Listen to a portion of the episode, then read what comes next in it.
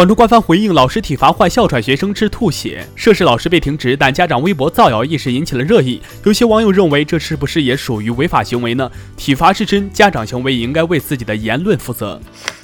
青春有你二结果揭晓，刘雨欣获 C 位，与虞书欣、许佳琪、喻言、谢可寅、安琪、赵小棠、孔雪儿、陆柯然九人出道成团。北京时间五月三十一号凌晨三时二十二分，搭载两名美国宇航员的美国太空探索技术公司 Space X 龙飞船发射成功，乘猎鹰九号火箭飞往国际空间站。针对网络流传多芬爱美丽官方微博于五月三十号晚误发的关于《青春有你二》的微博内容给各位造成的困扰，我们在此进行郑重说明并诚挚致歉。全国三十一个省共一千零二十四所初中和九百七十四所高中的二十八万多名学生接触调查结果显示，初中学生卷烟使用率明显下降，电子烟使用率显著上升，职业学校控烟工作值得关注。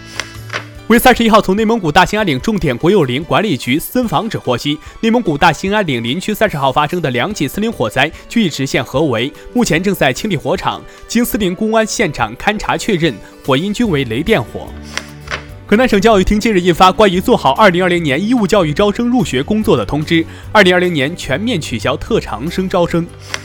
今天，亚特兰大老鹰队球员特雷杨晒出一张讽刺漫画来谴责此前白人警察对黑人暴力执法。漫画中，警察对黑人小孩说：“你长大想干什么？”小孩回答：“活着。”同时，前 NBA 球员内特罗宾逊也转发了此漫画。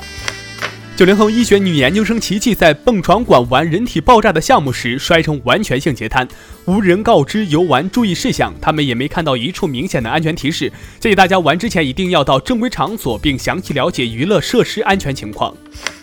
今天是国际六一儿童节，愿各位大朋友小朋友永葆童心，节日快乐！我是耕龙，下期见。